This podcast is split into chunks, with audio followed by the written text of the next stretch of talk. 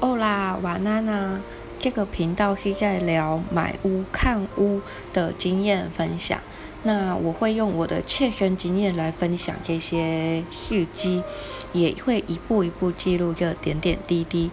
那今天要送上的菜单是，就是去代销销售中心那边小姐常在讲的通货膨胀。那今天要提到的就是通货膨胀是什么？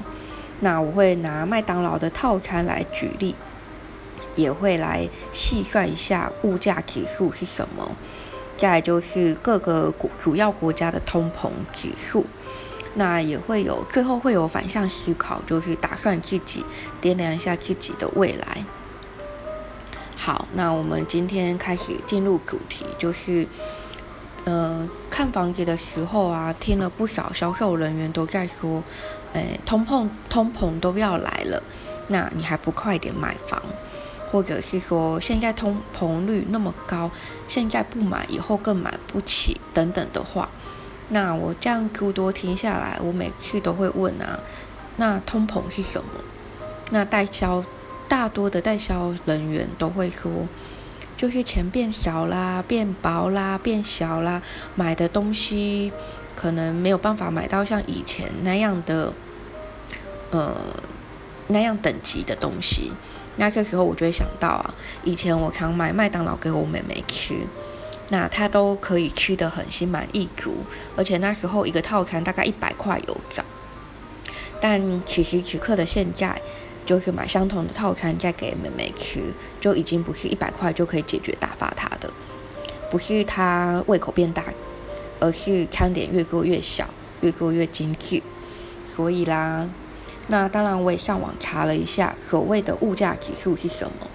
其实以台湾来说啊，有分三种物价指数，一种是 CPI 消费者的物价指数，一种是 Core Core CPI。就是核心物价指数，另外一种是 WPI，短售的物价指数。那细分的就是，如果说以 CPI 消费者物价指数的话，它是反映终端消费者的物价水平，就是衡量我们的民生用品的物价波动，那也是最常见的一个指标。那另外一个物价指数是 Core CPI 核心指物价指数，它是排除了能源。还有食品比较贴近现实，但而且也不会受短期因素影响的，像水灾啊、台风，会比消费者物价指数更能呈现物价的长期走势。对，那像短售的物价指数 WPI 是反映前端的成本，就是国内的生产商第一次交易的价格，用来衡量厂商他们的生产成本。对，那。当然，通常会比 CPI，就是消费者物价指数更优先一点。那最常使用通膨，就是用来直接表示物价上升，但不见得是货币量、货币数量增加。那消费者物价指数呢，就是反映居民的生活有关的产品跟劳务。那它的细算方式啊，就是像通货膨胀率等于。消费者的物价指数的百分比变化率。那消费者物价指数的计算呢？其实它是用多种商品跟服务零售的价格的加权平均值。权数的意义是有点像是这个商品在这个国家的消费的重要性。所以举例来说，就是不同国家的消费者的物价指数。会大同小异，因为每个国家它的消费习惯不同，所以消费的产品的重要性也会有所不同。但回归回来就是它的计算的项目不同，但是不外乎都是食品，就食物类的跟居住类的会是差不多的。那像是台湾跟美国比好了，台湾跟美国如果说以食物来说，台湾是二十三点七百分比，美国才十四点四而已。那如果以居住来说，台湾是二十二点六，那美国就有二四十一点八。也就是说，台湾的人他比较重视的是食物，就是说他的食物类比消费指数会比较大。那美国它的消费指数全数占最大的是居住，所以说在租租金上涨的话，是美国的影响物价指数会比较高。那另外一个算是啊，就是另外一个图表，它是呈现说，呃，在二零一九年，台湾和主要国家的通膨率来相比，其实台湾是偏低的。那偏低的情况，其实跟周遭国来说好了，像香港它是三点五帕，中国是二点八帕。那比较远的，像美国那边就一点七，那再近一点，新加坡零点五，日本零点二。那可是为什么都会听到民众抱怨物价高啊，什么都涨啊？其实以台湾的消费者物价指数呢，它已经就是它的计算是采纳了三百多项的商品。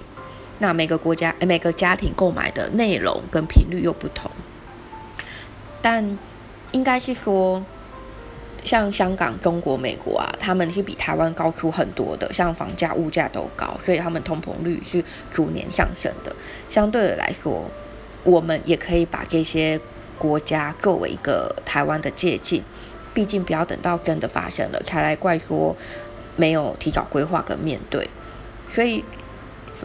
反推回来，销售中心他们都在讲说通膨，通膨很高啊什么的。其实应该是说跟邻近的国家比起来是低，但是他们是我们的借鉴，所以还是会走向他们。那可能也会有人跟我一样的想法，就是都少子化了，那为什么要还有那么多的房子在盖，或是空屋率那么高啊，或什么的？但其实我这样观察下来，我发现少子化。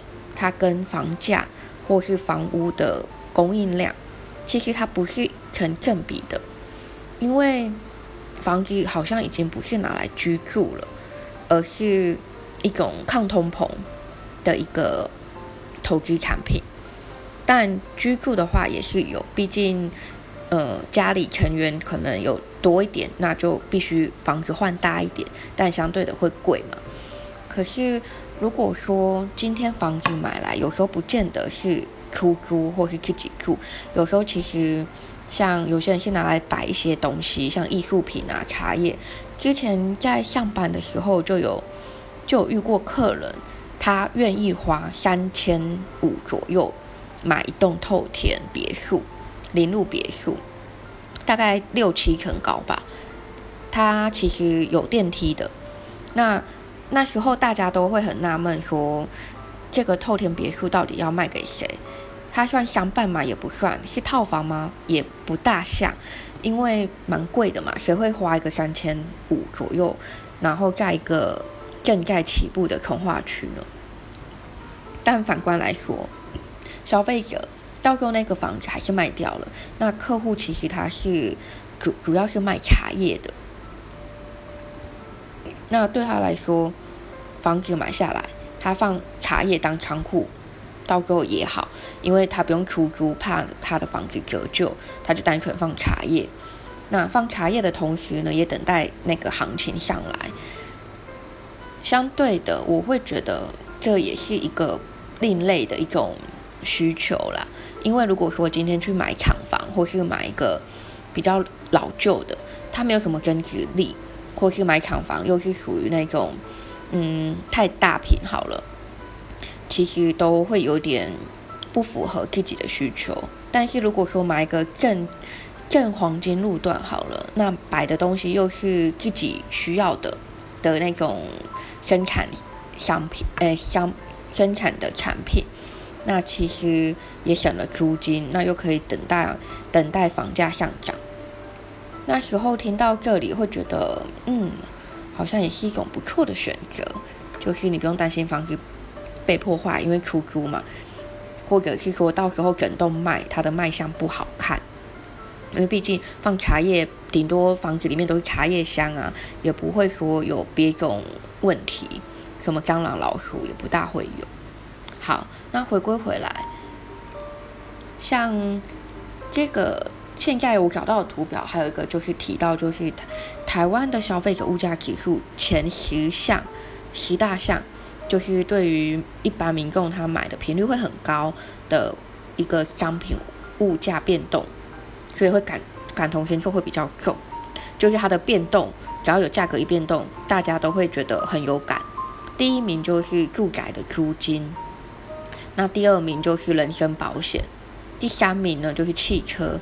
后面的话，其实就像是一些吃饭，还有国外旅游的团费跟汽油、香烟、餐厅吃饭嘛，还有机票。那前三名，我可以直接说，前三名的房产跟保险，我还蛮有切身感触。以保险来说，早在我大学毕业那几年，我做过保险业务，直到现在我也都还是，还是有从事保险，所以我可以看得到保险这个产业它的。它的它的过程，它就不像房地产，房地产是没有涨停的。那保保险，我会觉得它是没有跌停的。怎么说呢？在早期保险，它的储蓄险来说好了，就可能会领到可能高达八趴，甚至不要说趴数，光领的方式就会有很大的不同。可是现在近几年呢，要领到很好的一个一个制度好了。就是你储蓄险要领到很好制度，其实都是要金额很高，不然就是买美元的保险。那美元相对来说，你要担心它的汇率，跟你有没有相对换到比较低价。但撇开这个来说，美元的利率是真的不错，就是以保险来说。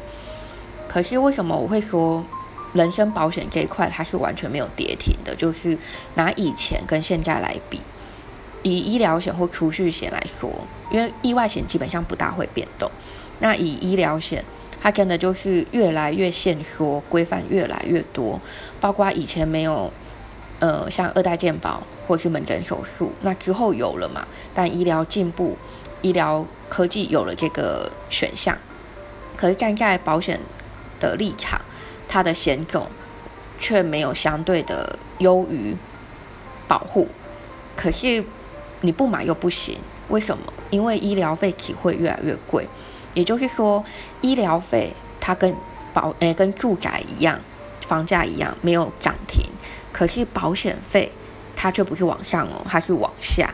也就是说，对于消费者来说，你不买不行，那你买了也不见得比较好。可是你回到以前买，更不可能有，因为以前根本没有所谓的门诊手术二代健保这件事情，所以旧有的保单。他也不理赔这件事，那为什么我真的会很有感觉？就是医疗，我当然希望我今天不管是家人，或是我，或是朋友，或是谁，真的发生什么事情，医疗是要用最好的，因为不会痛嘛，不会发炎，不会怎么样的。但是相对的，他会反回应反馈在医疗费上面，就会很贵。这时候有保险当然比较好，所以这时候就是你不得不买保险。那你也只能在这些有所限制的保险的险种里面找到好一点的，自己又负担得起的。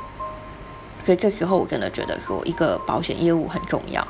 那很重要不是说他跟你说这个保障有多厉害多厉害，因为毕竟医疗险这个是一个一个很深的专业。也不要说专业，就是需要很深的去研究，跟努力的去做功课。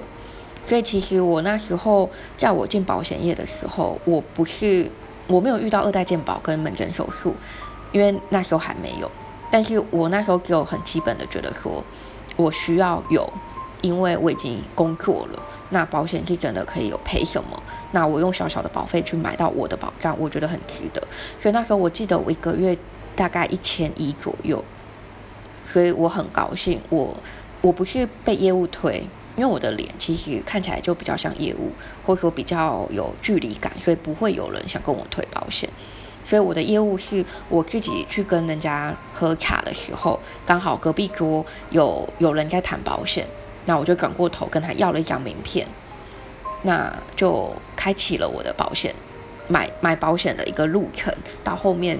变成保险业务，但这些题外话就是像刚刚讲的，保险的商品它就是一个完全没有跌停，可是你又不能不买，除非今天你有钱到有自己的医院跟医疗团队，或者是说用一个房子，它的租金也好，或是以房养老的方式也好，来提供你每个月的医疗费，我觉得这也是一个蛮不错的选择，因为毕竟现在这个时代，你在存钱。或是把钱拿去存保险，或是存银行，真的不会比把钱拿去放在房地产或股票来的好，因为钱生钱的速度，嗯，钱放在房子跟股票里一定会比放在保险快，但风险相对也比较高，所以这时候就是要训练你自己的眼光，去怎么挑房子或股票的标的物，不然的话，钱你自己不去重视，它也只是就不如放银行好了，或是放保险，有专人帮你服务，所以我觉得钱放哪都好，就是。每个人的选择，那像我，我真的会比较倾向就是把钱放在房子里跟股票里，因为，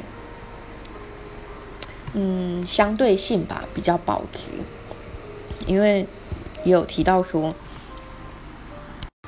我这样找文文章也有提到说，就是钱变薄它是一个事实，不管今天是你的薪水来源，或是你是兼差所得。你是不管怎样，反正就是你手上拿着你的皮夹里面那个钱，那个钱条，它就是会变薄。所谓的变薄，就是它的价值变薄。因为你看嘛，房价一直涨，物价也涨，医疗费也涨，甚至你能想到的，只要是开销的都是涨的，没有一个是是会有跌的。就算有，也只是短暂。唯一跌的，甚至平行的，就是薪水。那现在的世界其实就是二高一低，高通膨、高物价、低低薪资，但还有低利率了。对，所以就是利率也会一起下降，不管是房贷利率或存款利率。所以就是说，像台银在很久以前，在九零年代好了，它的存款利率至少还有四点九趴，但是到了一百年这边。就变成只有一趴多，这十五年、二十年跌了将近五十趴以上。那，嗯，因为我没有经历过早期九零年那个时候，但一百零四年我已经出生，所以我一定有经历过。我可以很有感觉，觉得说钱变薄了，因为那时候还在读书嘛。我去打工的钱，家里给我的钱，其实我还不见得可以付得了学费的全部，所以变得。会有助学贷款，那当然毕业后你还是要还款。可是另外一个比较现实面的就是，嗯，因为现在趋势这样子，就是低利率嘛，或是高通膨、高物价。那反过来，其实我会觉得说，《富爸爸穷爸爸》这本书给就这系列的书给我一个蛮大的启示，就是负债这件事情。以前老一辈的人会很害怕负债，欠人钱、欠人情干嘛的。那是因为以前的利率好，你坑银行也好，坑保险也好，钱就是会越来越多，越来越大。但现在不同了，现在反而会让我觉得说负债没有什么不好，有良性的负债其实不不失为一件好事。坦白说，因为利率低了，薪资少了，甚至就是钱变薄了，那你不如跟银行有借贷往来。在以后的授信条件上面也会比较好，但前提是你有正常还款呢。再就是负债比不要太高，所以我觉得有时候的反向思考，因为每一个世代吧都会有一种涨跌跟起伏。那可能现在这个时代就是跟以前不一样，以前是高利率，现在就是低利率；以前是低物价，现在是高物价；以前房子不起眼，不会有人买。甚至觉得荒凉地，谁想理他？从化区那么人烟稀少，是不不会有人想去住。但现在不同，现在是只是广告线上广告放在路边而已，就是几百通电话打过去，然后电话里面的像我我消费者，我就会开始两三天打一次，两三天打一次，问说：哎，轮到我了没？轮到我了没？可以看了没？但你就算去看了，你顶多是看到图面。连预售屋的样品都还没有，你顶多是看一个黑白图的草稿，连彩色图的那种加配图都没有。但这很现实，这就是现在的趋势。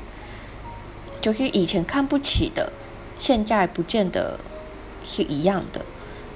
所以我觉得有时候思考逻辑是要反向思考，而不是用旧有的方式再去面对现在新的时代。坦白说。那也是因为这样子看房子下来，让我觉得啊，钱如果存在银行，没有很漂亮的利息利率可以领，甚至让我养老，让我过生活，甚至让我嗯加分好了，那我不如换个地方，让钱再先出来给我。所以像保险规划呢，其实它就是要放放钱，那钱都已经在通膨变薄了，我还放钱。那所以，我就像刚刚讲的，我会比较倾向放在房子里面或股票里面。那因为相对的，因为保险来说好了，你提高节约会损失到本金。虽然它很弹性，你要节约就有钱，尤其是急用的时候。可是相对，就像刚刚讲的，提高节约会损失到本金。那可是股票跟房子，它不会，它提前节约不会有，除非说今天你是赔钱卖。那想一想，就是相等的钱放在房子上面，是付房贷出去没有错，因为是欠钱嘛。但是你持有的同时，你可以出租给别人，每个月还有租金领。甚至说年纪大了，就是有到一定的条件，你也可以把房子做一个反逆向房贷的操作，就是拿去银行做所谓的以房养老。也就是说，当年纪到了，你有出租。你又可以去跟银行办这个以房养老，其实每个月会有两笔收入来源。那就算好年纪还没到，你至少可以收租。那也就是说，呃，你付少少的利息，拥有了房子的产权，到了年迈退休，还可以不用租房去看人家脸色，或是到处搬房。又或者是说，你不出租，你自己住，自己缴房贷，但这时候你就要评估好刚刚提到的一些成本开销。那另外一个选择吧，也是我有在规划的，就是做股票投资。那这个我会觉得比较简单，因为我从大学就开始做这件事情的规规划。因为像股票好了，你只有两种费用的支出，一个就是买进来，一个就是卖出去的手续费，这两个。那除非还有付股息，就是你持有这股票期间，它的股息是有超过一定的额度，像今年。就是这几年都二代健保嘛，那二代健保它就会有所谓的股利收入，但这个就比较细项，就是他会看你的额度，就每年你拿到的股息有多少，那每年的那个税税的那个比例也不同，像今年我记得有一年是一点九一，那今年是二点一二，也就是说我今年我给笔股息，我从中华电那边好了，从拿到两万块的股息。那我就要去乘乘上我的爬数二点一一还二点二一，然后交给交给好像是鉴宝局吧，我忘了。但就是一个税金的支出，但其实不多，因为毕竟你也有赚到，你才会去缴那个税金。而且现在哪一个东西是不缴税？所以我觉得合理的缴税，合理的做一个税务规划，也是我们必须去学习的。好，那选股它的。知识含量其实就比较多了，像我是从国家产业标的物等等的研究都会去做一个很深入，所以像股票，我早期大学的时候是玩，诶，比较玩，就是研究的是台湾的，从中华电信，因为电信业嘛，然后从华股，就是台北的一个豪宅的指标产业，到后面还有买像大统益做食品类的。就基本上我比较买的是民生用品，我看得到、用得到，甚至稳定成长，所以所以他们的股价相对的不便宜，但至少我会觉得他们有那个本事，所以在那个股价就是平盘、横盘，不会说太低或太高，而且有他们既有的一个专利或是他们的市场，所以我比较会倾向像这种。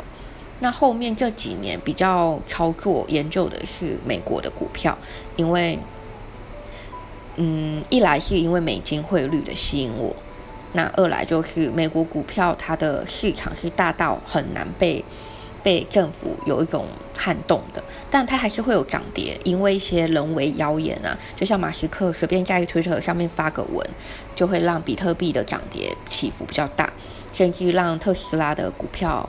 股价涨跌很大，但是我觉得这没有不好，因为它的涨跌代表说，呃，你的股票买进来，它不是永远停在那不动，它是有涨跌的。那就看每个人他怎么去看待这个投资方式。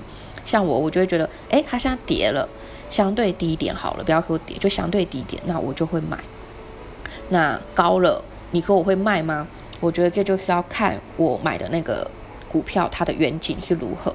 像目前特斯拉，我很少拿出来卖。我还遇上像去年二零二零年它的配股，好像一股配八股吧，一比八的配比，对，还是一比几我忘了。那像苹果在二零二零年它也有做一个拆股，所以基本上有远景的股票，我都会放很久。那久到什么时候？我觉得就看个人，看你想要获利多少。当然对我来说，我觉得股票就是我有闲钱我就放着，它跌那。就看跌多深，但是因为我买的都是我去评估过的，所以它就算跌，我觉得我不介意。对，至少它还是可以比通膨来的好一点。那它涨吗？我也没有去细算出它要涨到多少，因为像有些人他放久了，比特币到时候不都一几千万在赚吗？所以我觉得我也不会去限制这个，就是有闲钱就放，有闲钱就放。因为对我来说，我觉得我现在是找到了这两种可以来抗通膨，然后满足我退休生活的一个选择，就是股票跟房子。那股票就是像我刚刚讲的，我在我大学就开始研究，该熟悉，该做功课。那到了这几年，就是专心做美国的研究，美国的产业，包括他们的人民、人口红利干嘛的，这各方各面。那以房子来说的话，其实就是去看房子，可以增加我的不一样的知识，跟看房子就是呃，可以知道自己要往哪边投资，往哪边居住，一种评估的概念。所以我觉得接下来未来这几年，我会比较倾向在房子上面。所以这就是回到刚刚讲的。嗯，代销他们销售人员他们讲什么，他们讲的东西，我回来我都会在自己做功课，就会去思考他讲的东西到底是有没有意义的，还是危言耸听的。那今天的结论就是，他讲通货膨胀，其实应该说他们只知道一半，他们也没有去细分或很研究深入这一块。那所以他们就是一个口令。一个口号就是通膨，钱变薄了，然后怎么样怎么样，所以我想要去印证这件事情，根据这件事情的严重性。那今天的结论就是，对通膨它有，在台湾跟各个国家来说相对比较低，但是国家其他国家的显现也是台湾的借鉴。台湾会不会像那样？其实我觉得不可否认，因为别人别的国家。美国、日本、台、中国大陆、香港、新加坡都是往那个趋势了。那台湾不可能不会跟进，变成那样，就是通膨高。所以在还有能力的情况下，房价也还没到那么高的情况下，我就会觉得能买房子或是能投资股票，都是一个很好的开始，而而不是说。后悔，但每个人后悔定义不同啊。但对我来说，我会担心我的老年生活，所以我会希望我从现在开始做这些研究、投资，包括执行。当然，我也有去做一个一个表，就是从我经我经历过的保险好了，像储蓄险、投资型保单，到房子、到股票的台股跟美股，还有把钱存银行的，像零存整付、整存整付的这些，去列一个表。可以提到说，我本金投入多少，买进成本跟持有成本，甚至后面的售出成本，还有提高解约等等的一个评估好了。我不知道其他人或每个人做这种未来性评估会有多少，可能会有，也可能不会。但我自己是这样做了，因为我希望我的钱是花在刀口上，投资在对的地方。但对的地方不见得是产品，有时候是一个一个。工具，那我现在选择的工具就是房子跟股票，那就是因人而异，看每个人的选择。那我会觉得，那今天的总结就是我的反省，就是嗯，今天有幸你听到了这段故事，就是从通膨讲到后面我自己的一个规划好了，我自己的反省，我会觉得说。早前以前没有那么的资讯发达，所以你只只能从身边的朋友去吸收你所你的知识含量。但现在是网络科技发达，知识是多到爆炸，那就是看你怎么选择。你哪怕是从书里面或是 IG 里面去得到一些投资也好，或是赚钱也好，各方各面也好，我觉得不要去局限，只要它不要是偏的。就都不要局限，因为你不知道哪一个是适合你，哪一个是你会上手的一个投资工具。好了，对，那我另外一个反省就是，我蛮后悔我没有在我大学已经会会研究股票的时候，就快点进入美股的市场。对，可能因为那时候科技真的也没有到那么发达，或者说那时候我也还没那么大，所以会比较害怕，因为毕竟身边的人。